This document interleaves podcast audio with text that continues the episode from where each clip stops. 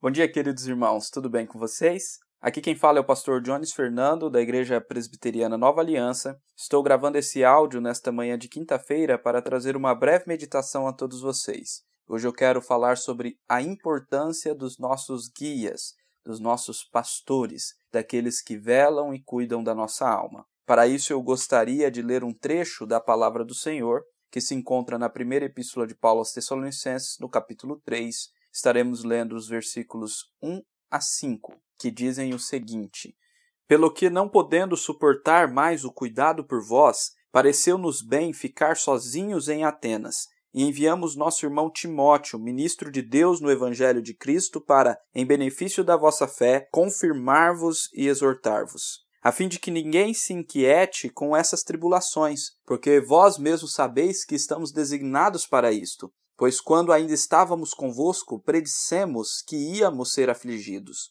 o que de fato aconteceu e é do vosso conhecimento. Foi por isso que, já não sendo possível continuar esperando, mandei indagar o estado da vossa fé, temendo que o tentador vos provasse e se tornasse inútil o nosso labor.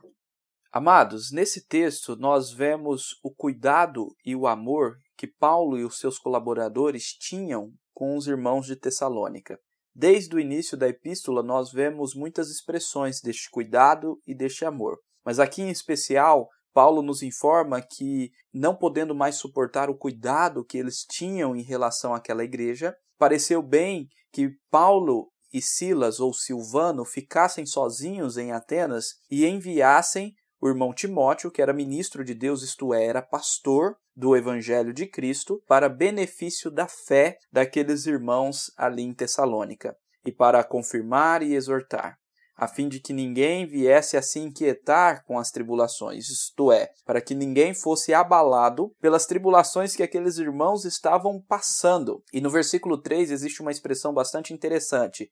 Vocês sabem muito bem que fomos designados para isso. Designados aqui remete ao fato de que Paulo, Timóteo, Silas ou Silvano, eles eram designados como pastores do rebanho do Senhor. Eles tinham um papel muito importante de serem guias, de serem líderes do povo do Senhor.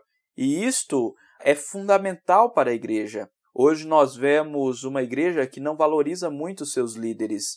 Ao contrário, além de falar mal de muitos líderes, é uma igreja que não se submete à autoridade que o próprio Senhor concedeu. Eu concordo sim que essa autoridade não está acima das escrituras sagradas e que Homens são falhos e são pecaminosos. Contudo, Deus nos deu pastores para velar pela nossa alma. E é isso que está acontecendo aqui. Nós vemos que Paulo, Silas e Timóteo estão preocupados com a igreja e estão preocupados de uma maneira boa. Eles estão buscando o benefício da fé, o progresso da fé. Eles estão indagando com respeito da fé, com o temor de que aquelas três semanas que eles estiveram ali não tivessem sido suficientes. E eles sabem que existe o tentador, eles sabem que existe o inimigo das nossas almas que vai tentar enganar, se possível, até os eleitos, algo que não é possível de fato. Então, por isso que eles estavam preocupados e enviam Timóteo para saber como que os irmãos estavam ali. É, amanhã nós vamos ver que, graças a Deus, eles tiveram boas notícias,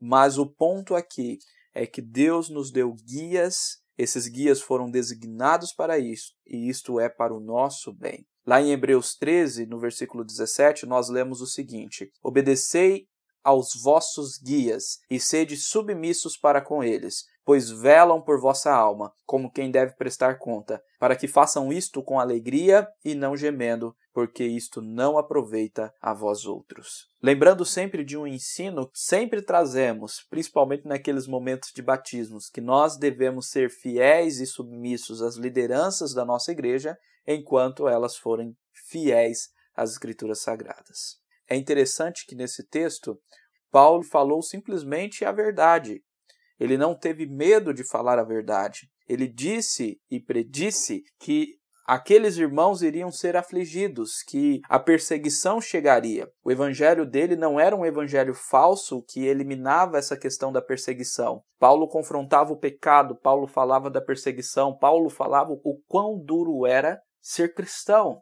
as dificuldades do cristianismo, porque Paulo tinha o verdadeiro apreço por aqueles irmãos. Meus amados irmãos, para concluir tudo isso que nós estamos falando, eu quero que vocês entendam que é do propósito do Senhor designar homens, mesmo que sejam pecadores, para cuidar e para velar da igreja do Senhor. E nós, como igreja do Senhor, precisamos aprender a cada dia a submeter, a obedecer e também a orar por esses homens, honrando-os não porque não são pecadores, são falhos sim, mas honrando-os porque o nosso Senhor Jesus Cristo os designou para um ofício importantíssimo de cuidado e de zelo da nossa alma. E eu também quero incentivar você, meu querido irmão, que é chamado para a liderança, que não fique omisso ao seu chamado, porque esse papel de cuidar de pessoas é muito importante. Então, meu querido irmão, não se omita do seu pastoreio, do seu ministério, em nome de Jesus. Que Deus abençoe a cada um de vocês nesse dia, em nome de Jesus.